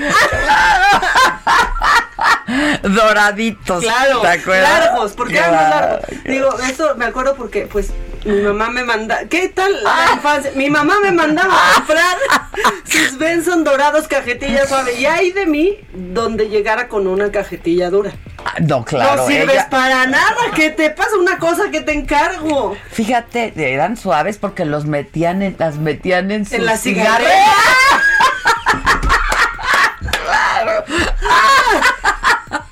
No, pero ¿cómo? ¿Cuánto cuesta? Cuando me mandaban a mí, eran 10 pesos una No, cajetilla. ahorita están carísimos Que los son como de cigarros. 50 pesos o así, pero. Yo ahorita estoy, fumo una cosa bien fifi. ah, sí. bien fifi. Pero está bien porque huele mucho menos. Es que Adela es una cosa. Yo no huelo, curiosa, yo no nunca huele huelo a cigarro. Híjole, Bueno, tengo mi- aquí unas personas en la mente que les debería Yo decir también, cuál. pero no es por el tipo Parece de que cigarro. nacieron fumar, o sea que adentro de- en el vientre materno había humo. No, pero no O es por el no es por el tipo de cigarro, yo creo que es ahora sí, ahora sí que por tu pH. Por- Porque tu cada quien su pH. Te pH. Te pH, porque mira, yo fumé Malboro toda mi vida, toda mi vida.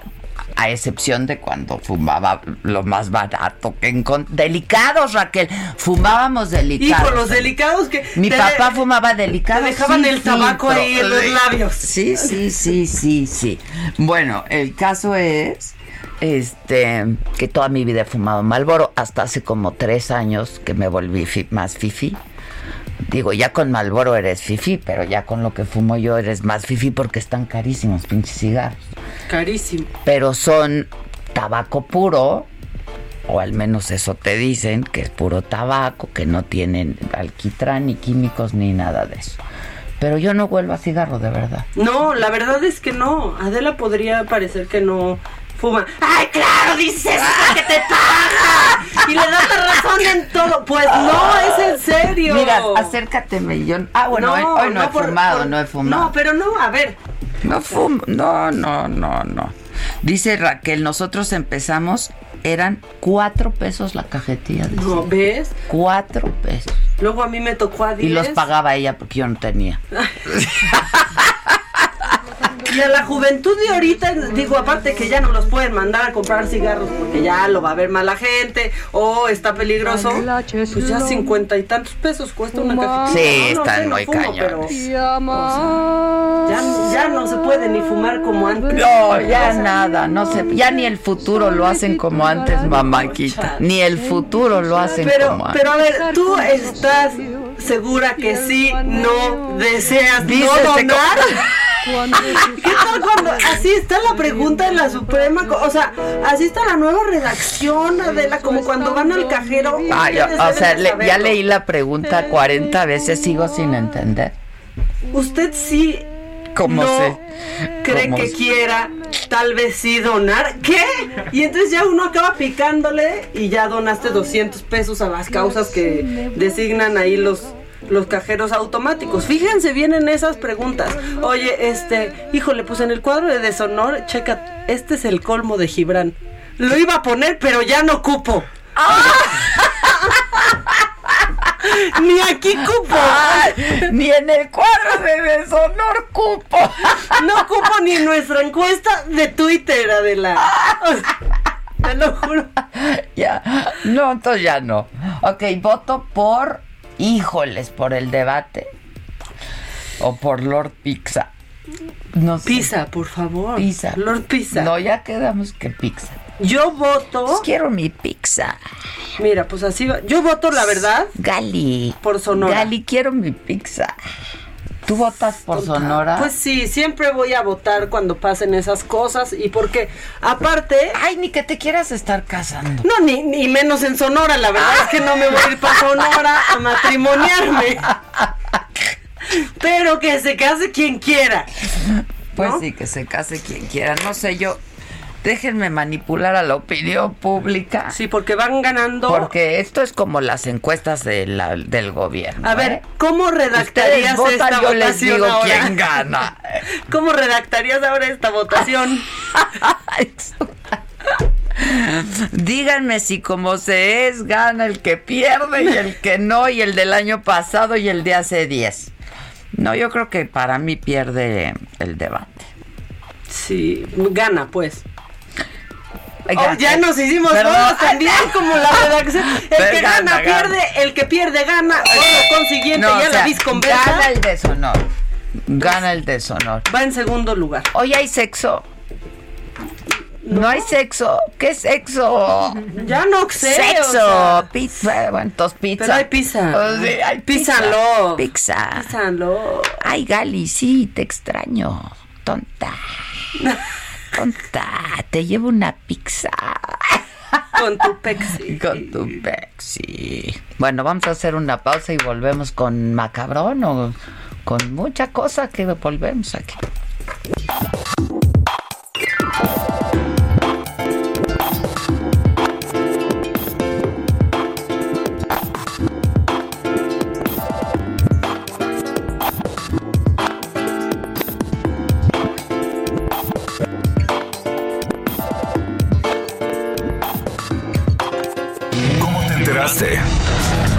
¿Dónde lo oíste? ¿Quién te lo dijo? Me lo dijo Adela.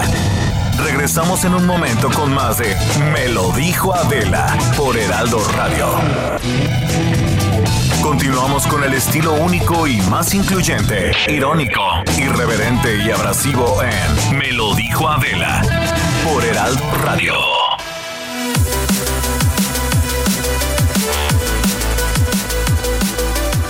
¿Qué tal amigos de Me lo dijo Adela? Estamos en este momento platicando con Aris Chávez, representante de Productos y Tratamientos Politécnico. ¿Y de qué estamos platicando? A ver, les voy a platicar. Pues sobre el factor de transferencia, que bueno, todo el mundo ya conoce, Aris, ya estamos adquiriéndolo, ¿eh? Déjate digo, ¿cómo te va? Buenos días. Muy buenos días, pues sí, es que es un tratamiento que está ayudando a muchísimas familias a que estén protegidas, a que tengan sus defensas al- altas. Estamos pues pasando una época muy difícil de salud. Mucho. Esta época de pandemias en donde estamos en un grave riesgo de contagiarnos de virus y bacterias. Por eso la importancia de fortalecer nuestro sistema inmunológico. Afortunadamente existe un tratamiento extraordinario que ha desarrollado el Instituto Politécnico Nacional que eleva nuestras defensas de tal manera que podemos estar verdaderamente protegidos. Se trata del factor de transferencia. Y es que este factor de transferencia, además de ayudarnos a elevar nuestras defensas, puede combatir y tratar diversas enfermedades. Nosotros actualmente tenemos muchos pacientes que se sienten muy bien, que han disminuido todos los síntomas que tienen enfermedades autoinmunes crónico-degenerativas y que han visto mejoría muy notable. Te platico que tomar todos los días este tratamiento factor de transferencia principalmente nos ayuda a crear una barrera protectora que vuelve mucho más difícil un contagio. Pero nosotros empezamos a notar que en enfermedades crónico-degenerativas, enfermedades difíciles, empezaron a sentirse muy bien. Fíjate qué bien. Son más de 100 enfermedades las que hemos tratado con mucho éxito. Tenemos pacientes con diabetes, con cáncer, con lupus, con VIH, artritis reumatoide, herpes zóster. Funciona muy bien en enfermedades respiratorias, como puede ser las alergias. Maravilloso en tratamiento de alergias. Enfermedades como influenza, bronquitis, pulmonía. Viene la época de frío y es importante protegernos. Viene la época de la influenza, ya estamos en octubre, por cierto. Entonces, amigos, de verdad que esto no es casualidad lo que estamos escuchando. Hay que de verdad poner atención en las bondades del factor de transferencia. Y bueno, pues, ¿quiénes podemos tomarlo, Aris? Es una muy buena pregunta. Nosotros tenemos pacientes, bebés casi recién nacidos, hasta personas de la tercera edad. Mujeres embarazadas me lo han preguntado muchísimo, también lo pueden tomar. No tiene contraindicaciones, no tiene efectos secundarios. Lo único que va a hacer es elevar tus defensas hasta en un 470%. Esto nos permite estar protegidos en esta época y además tratamos enfermedades crónico-degenerativas con resultados sorprendentes. Y es que hay que proteger a toda la familia, mi querida Moni, con el factor de transferencia, pues lo podemos lograr. Claro que sí. ¿Qué promoción nos tienes este día? Estamos iniciando el mes. Para todos nuestros amigos que están escuchando, me lo dijo Adela. Hay una promoción muy especial. Vaya anotando el número telefónico. Esta promoción solo es para las primeras personas que se comuniquen. El número telefónico 55 56 49 44 44. Hay un paquete que vamos a darle al auditorio que incluye seis dosis de factor de transferencia. Solamente hoy van a pagar 1,800 pesos. Y si es de las primeras personas en llamar, se lo vamos a triplicar. Usted va a pagar solamente seis dosis y nosotros le vamos a enviar 18 tomas perfectas para dos miembros de la familia. Y además, completamente gratis, una careta de máxima protección que es transparente, una mascarilla N95 que tiene un grado hospitalario. ¿Se lava? ¿Es lavable la mascarilla y la careta? Definitivamente es lavable y además nos va a durar muchísimo porque tiene materiales de la más alta calidad y un gel antibacterial con 70% de alcohol, que lo hemos dicho No fuera del aire. No es pegajoso como otros y Ah, además sí. este sí está aprobado por la FDA y combate virus y bacterias muy Sí. bien. El número telefónico 55 56 49 44 44. Gracias, Aris. Gracias a ti. Continuamos. Lo macabrón.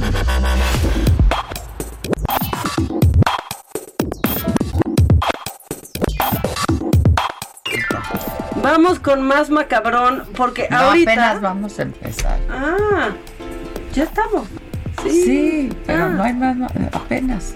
Ah, sí es cierto, estábamos en el cuadro. Sí. Es que es que estábamos aquí viendo. yo creo que, a ver, no sé, Cosas pero, pero, pues que Trump y, y Melania tienen COVID, ¿no? Y más macabrón, Karma Isa Beach, Karma Isa Beach. pero qué tal que, o sea, la mayoría Y de la gente le está dando gusto. Sí traigo, sí traigo mi cubreboca. Tenemos eso. Tenemos Ah, ver, justo bien. Cuando le dice, cuando ¿tú se qué? burla de Biden por, Por- traer una mascarilla enorme y ahora resulta que el que tiene COVID Lero, es lero. Trump. I Just wear masks when needed. When needed, I wear masks. Okay, let me ask. I don't have. I don't wear masks like him. Every time you see him, he's got a mask. He could be speaking 200 feet away from it. He shows up with the biggest mask I've ever seen. I will Vice, say. Vice, I will uh, say Vice. President Biden, go ahead, sir. Look, the way to open businesses is give them the wherewithal to be able to open. Pues ahí se estaba burlando, pero aparte lleva todo, o sea, lleva semanas presionando para que ya haya escuelas, presionando para reactivar. Karma y ahora Isabi. sale positivo porque su asistente, la más cercana, La nada más cercana. está bien guapa la asistente de Trump, ¿ya viste? lo que te estás fijando. A ver, ¿yo qué hago? Cuento historia. Ah. Tengo que ser descriptiva, Adela. No, pero es que sí, y es la más cercana, o sea, que parece que se agarra como a sus Ajá. conejitas, como Hugh Hefner. Bueno, pues resultó Sí, que positiva súper y ellos cercana también. resultó positiva y que ellos también y que ya están en cuarentenados. ¿Qué va a pasar con el debate entonces? No sé, no le están creyendo, ¿eh? Yo- Aparte. es que yo también, híjoles, Dicen tengo- que es un hoax, o sea, es una mentira, es, un una fake trampa. news, es un fake news. Yo digo, desde ayer que vi que tenía COVID, dije, híjole, ¿será? Justo ahorita.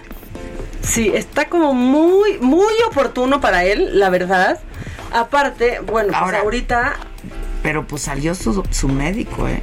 A decir. pues sí, pero la verdad es que, por ejemplo, me puse a ver esta noticia en la mañana y hay muchas cuentas ahorita, pues es un cochinero todo lo que está pasando y cómo llevan la campaña en redes y demás, ¿no? Cuentas que crean solo para la campaña. Y había muchas con tweets pasados que anunciaban que el presidente iba a decir que tenía COVID. O sea, como en los próximos días se dice que Trump va a anunciar que tiene COVID. O sea, son de estos cochineros que te encuentras en Twitter, Sí, ¿no? No, claro. no podemos dar como ciertos, pero hay mucha especulación con Pues eso. habrá que ver, ¿eh? Pero y habrá que ver qué pasa con el con el debate. Pues sí, y luego A lo mejor lo hacen por Zoom y entonces sí le puedes quitar. lo puedes mutear, porque es el 15. Lo puedes, es el 15. Es el 15, o sea, en dos semanas es el. el bueno, podría ya estar bien, ¿no? Te- son 15 días de recuperación. Pues sí, como 10, Hay 10 que de ver cómo le va también. Hay que ver cómo le va. Sí. Porque si está en una edad comprometida. ¿No? Exacto, ver si no tiene. ¿Quién Pues sabe? como nunca ha dado su. Su, sí, su, su este, estado de su estado de de salud. salud, sí. No sabemos si es diabético, si tiene hipertensión. Si hay alguna comorbilidad por ahí. Exactamente. Lo que sí se sabe es que tiene una muy mala alimentación, ¿no? O sea, se han visto ahí. Pues basta con verlo, basta con verlo a él. Sí, y mucho nutriente no se le ve en el pelo. No. O sea, muy vivo no se ve su pelo, ¿no? Porque ya ves que se ve la salud en el pelo y las uñas. Ni me digas porque mira, se me rompió la uña Ay, no, pero, pero tu pelo está bien brillosito, no te preocupes. Hombre, ahorita. Tú no te preocupes.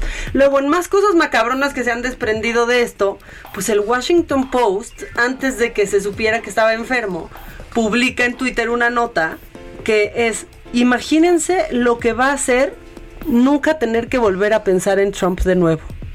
Y abajito ponen la nota de que Trump tiene COVID, pues tuvieron que borrar ese, ese tweet, pedir una disculpa, avisar que lo habían borrado, pues porque ahora resultaba de mal gusto tras haberse dado a conocer Que que, el presidente tenía, tenía COVID. Pero bueno, todo lo macabrón, la neta, es que lo trae la familia Trump. Porque ahora, bueno, ya están resguardaditos en su, en su casa eh, y pues este, nos están escuchando, esperamos su pronto restablecimiento. Pero, Claro, nos están escuchando. Híjole. Melania Trump está envuelta, pues sí, en un escandalito. O sea, ¿Por el no- libro? No algo grave, libro, pero ¿no? es un escandalito ahí como ñero Pero de sí su mejor amiga. Exactamente. El libro que escribió su mejor amiga. Exacto. Que, eh, pues, este libro se llama Melania y yo, el ascenso y caída de una amistad con la primera dama. Bueno, lo que ha pasado es que esta mujer que era aparte de su mejor amiga, pues también trabajó con ella y, le organizaba eventos. por supuesto. Exactamente. ¿no? Y una oportunista. Y una súper oportunista porque, eh, por ejemplo, el audio que les vamos a poner ahorita es del 2018. Y se lo aguantó hasta que siente que ya se van, ¿no? Que ojalá por ella que sí se vayan también. Sí, porque si no se van. Híjole, lo que revelan esos audios, primero está este, en donde, pues en donde dice ya, o sea, y yo estoy hasta, básicamente dice, estoy hasta la madre y aparte tengo que hacer la decoración navideña y a todo mundo le molesta lo Ah, que pues ya hago. no la va a hacer. Pero era en 2018, que ahorita ya tampoco la va a hacer, ¿no? Pero esto es lo que le dijo Melania a su entonces mejor amiga. All these kids that I met, they were um, they are here in the shelters because they were they were brought by it from through coyotes, the people or trafficking, Oh and that's why they put them in jail. And the kids that they go in shelters and the way they take care of them, it's you know they they even said the kids they say wow i will have my own bed. I will sleep on the bed. I will have a cabinet for my clothes. It's so sad to hear it but they have they didn't have that in in their own countries Right. they sleep on the floor they are you know they are fed they, they are re- they are taking care nicely there. But you know, yeah, they're not with parents. It's sad. Así que here, ya nos exhibiste. Ahí está hablando justamente pues de, de los niños que eran separados de sus madres en el ICE. Los migrantes, Y, y se acuerdan de estas imágenes donde estaban los niños enjaulados. Básicamente los niños dice, enjaulados separados de sus padres y dice ella Híjole. pues que están mejor que como estaban con sus padres O sea, que están casi, casi jaulas. felices. eran unas jaulas ¿eh? ¿te eran acuerdas? unas jaulas, unas eran niños enjaulados. yo fui a hacer unos reportajes allá para, para el financiero ¿quién? Biden. Ah. Biden dio negativo Eso por es todo. usar cubrebocas Eso es todo, para que Biden. vean que sí sirve Eso es todo. Oye, ¿qué podría ser que adelanten, haz de cuenta, el debate de los VPs y le den tiempo al presidente en dado caso para que esté, No. ¿no? ¿O qué? no el, el, eh, el- el de los VPs es el próximo miércoles Pues ya que pongan a los Y- VPs, a mí me emociona más Kamala que Biden. y los y el de el de Trump a Biden es hasta el 15 Y luego el segundo debate el 22. primero de los VPs es el, el próximo miércoles Ok. y pues tiene, tiene 15 días tiene 13 días a ver qué En pasa. teoría sí le daría, ¿eh? Yo O digo sea, que si sí le no da. tiene complicaciones, sí, Sí le le daría. da, claro que le y da. porque se, se hizo la prueba luego, luego. Que es muy raro. A ver, estuvo con mucha gente antes Yo que había dado positivo y no aceptó ni siquiera hacerse la prueba. no pero sí se la hace O sea. se la, se la, se la han de estar haciendo sí. muy frecuentemente lo han de cuidar muchísimo sí claro hombre Mira. Pues, Este. Yo no sé, Es pero- hasta raro que le haya dado. Además, estaba tomando la. Hidroxicloroquina. hidroxis- La hidroxicloroquina. Híjole, que nomás sirvió De para la que socio. haya escasez. Exacto. Este, bueno, hay otro audio todavía de Melania en donde ya menciona este lo de pues, lo Navidad. de la Navidad y que pues sí, que claro, Fox News la la cubriría, pero ella no quiere que la cubra Fox News, Ah. que quiere que la cubran medios liberales. I'm, I'm complicit. I'm the same like him. I support him. I don't No. say enough. I don't do enough. No, Where, where I am, I put the. I'm working like a ass my ass I know. Christmas stuff. That you know who gives a f- about Christmas stuff and decoration, but I need to do it, right? Yeah, but a hundred percent. You have And no then- choice. And okay, and then I do it, and I say that I'm working on Christmas, uh, planning for the Christmas, and they said, "Oh, what about the children? That they were separated? Give me a break." Uh, where, where they were saying anything when Obama did that? I know. I cannot go. I I was trying to get the, the kid reunited with the mom. I, I, didn't have a chance. Needs to go through the process and through the law. But here's my thing. Hear what you just said. But instead of that, if if you just your messaging, you you were so loved. They You were. would not do the story. We put it out. They would not do the story. I'm telling You you. would not believe it. They would not do the story because No, they are puchero que no le cubren la historia y que está trabajando como Y la amiga maldita de mm, Right. ¿Qué O tal sea, eso? desde el right te das cuenta que no es tu amiga, güey. Claro. No, o sea, si yo te cuento algo y me dices, Right. Correcto. No, tú Ah. me dirías, me dirías, bueno, adiós, ¿quién sabe qué estás haciendo, adiós? Sí. Yo, ay, o sea, parpadeé, parpadeé. Un día voy a grabar nuestras pláticas y las vamos Oye, a subir porque sí. pero bien que esta grabó. ¿Qué tal? ¿Tú has grabado alguna conversación? Jamás. La verdad, nunca. Pues no. Nunca. ¿Qué me ves? ¿Qué quieres que meta? ¿A quién tengo en la línea? Luego, luego. Bueno, hoy es 2 de octubre, hay marchas, hay concentraciones, hay manifestaciones. Gerardo Galicia, ¿dónde andas? Justo en la Plaza de las Tres Culturas, mi querida Adela, excelente mañana. Y esta serie de mm, eventos conmemorativos a la matanza ocurrida el 2 de octubre del 68 comenzó con la presencia de la jefa de gobierno Claudia Sheinbaum justo en este punto. Ha izado la bandera desde muy temprano, cerca de las ocho y media de la mañana a media hasta y eh, ya se están congregando algunas eh, personas, también integrantes del Comité del 68, a pesar de que han anunciado, mi querida Adela, que no van a marchar hasta el Zócalo de la Ciudad de México por la pandemia del COVID-19, sí se van a realizar una serie de eventos justo en la Plaza de las eh, Tres Culturas, pero hay algunos grupos que no han eh, cancelado su participación, así que existe la probabilidad de que sí se realice una marcha. Por supuesto, estamos listos y en cuanto esto ocurra, lo vamos a dar a conocer. Se tiene ya programada la concentración de manifestantes a las afueras del metro Pino Suárez. También eh, van a realizar una rodada jóvenes del Back Sound África desde la Plaza de las Tres Culturas en Tlatelolco hasta Palacio Nacional, pero el eh, bloque, el conocido como bloque negro o anarquistas y también grupos porriles, ellos eh, tienen planeado llegar cerca de las uh, dos de la tarde a la zona de Tlatelolco y sería cerca de las cuatro que, eh, si así lo deciden, estarían marchando rumbo al Zócalo de la Ciudad de México. Por supuesto, si eso ocurre, lo estaremos informando. Y por lo pronto, el reporte. Gracias, Gerardo. Gracias, buen día. Bueno, pues para que se mantengan informados aquí en el Heraldo, en el Heraldo Radio, en los distintos espacios del Heraldo. Este, ¿qué más? ¿Y Mauricio? Yo, Benito. ¿Eh? Que ya lo están contactando. Ah, pues va a haber poco tiempo. Sí. ¿Es Ockman o es? Ockman, según yo es Ockman. Mauricio Ockman. Qué guapo es.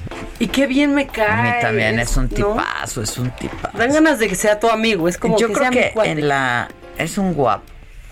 Fue a Saga, ¿no? Fue a Saga. ¿Con quién fue? Fue con no me acuerdo, pero fue a Saga. Es un tipazazo. Sí, a mí es me cae guapo muy, bien. Y es Y lo compadecí ya, muchísimo, ¿no? lo compadecí muchísimo porque ya embarcarte en la aventura de irte con tu familia política a un viaje. No, y ese viaje, ¿no? No. Y con Eugenio. Eugenio debe ser un tipo. No, no debe ser. Eso, eso es. No está fácil. Es, es bastante neurótico, ¿no? Pues también. Y nomás que derivado de, sus su, de, su- eh, de No. sus quehaceres, pues es un cuate muy neurótico. Es como si alguien se va conmigo un mes. Y No, pero porque yo he viajado contigo. Nunca un mes. No, no, es, pero es un viaje muy Montessori, siempre como de ¿qué hacemos? Tal, tal. Ah, y siempre hay una democracia y hay preguntas como de si no quieres ir con Adela hoy a comer o no. Entonces yo digo, Exacto. Sí. sí.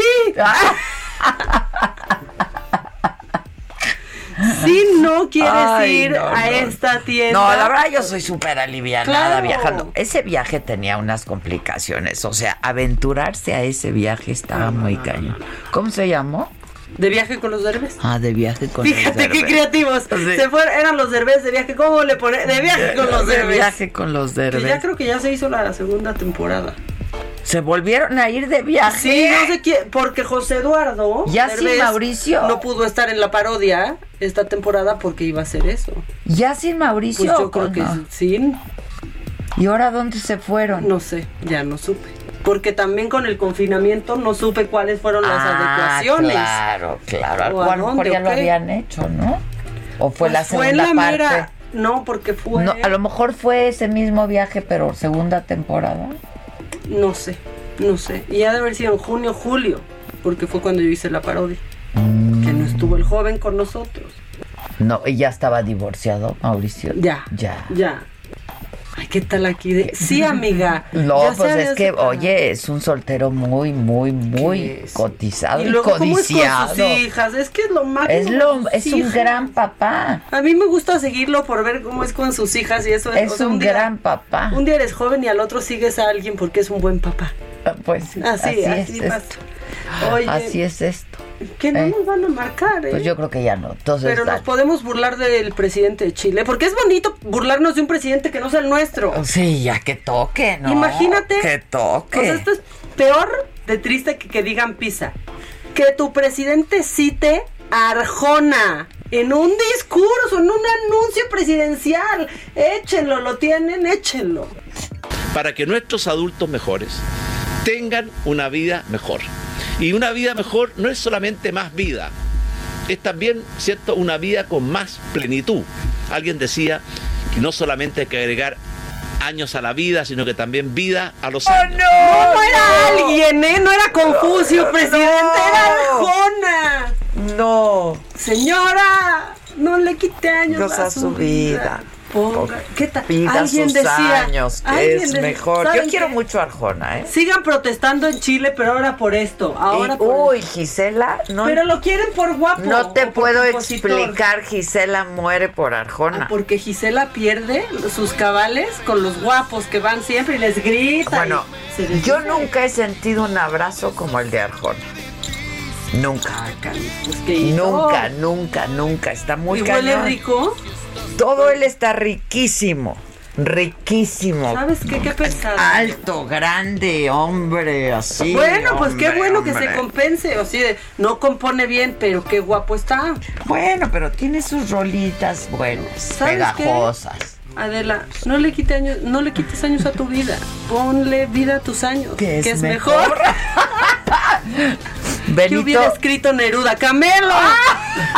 ¿Qué habría pintado Picasso, Adela? Si no existieran musas como ustedes. Mujeres. Lo que nos pidan, podemos. ¿Y sabes qué?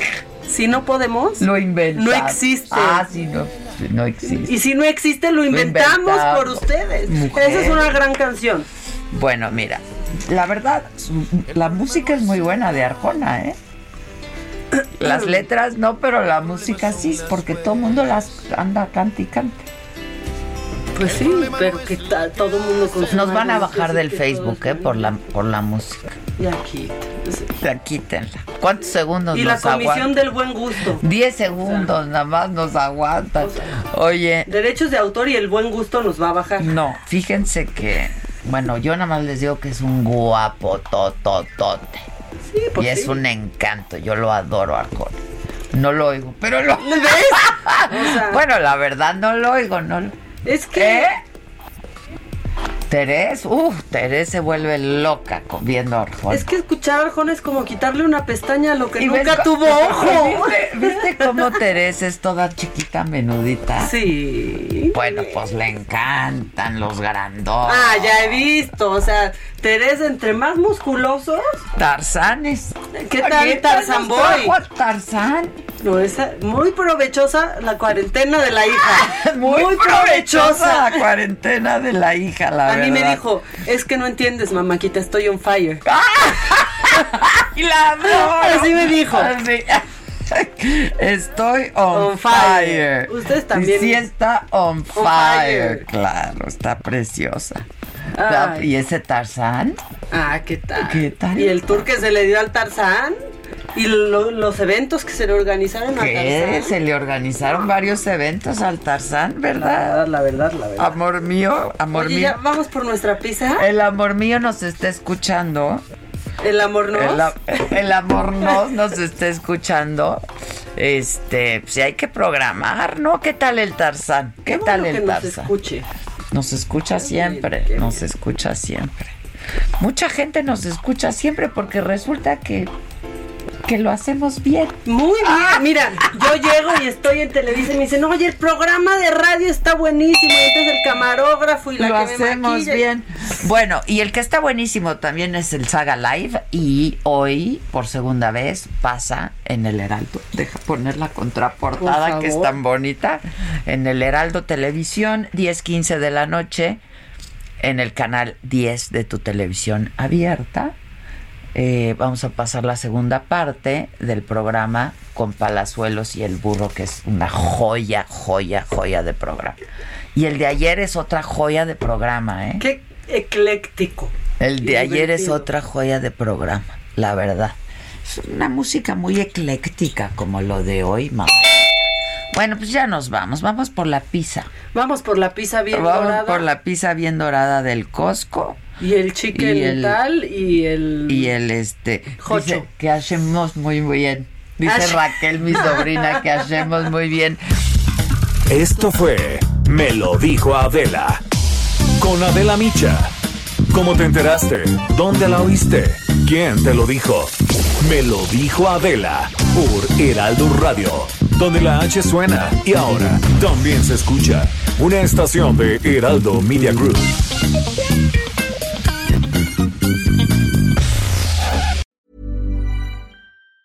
Even on a budget, quality is non-negotiable. That's why Quince is the place to score high-end essentials at 50 to 80% less than similar brands. Get your hands on buttery soft cashmere sweaters from just 60 bucks, Italian leather jackets, and so much more. And the best part about Quince, they exclusively partner with factories committed to safe, ethical, and responsible manufacturing. Elevate your style without the elevated price tag with Quince. Go to quince.com slash upgrade for free shipping and 365-day returns.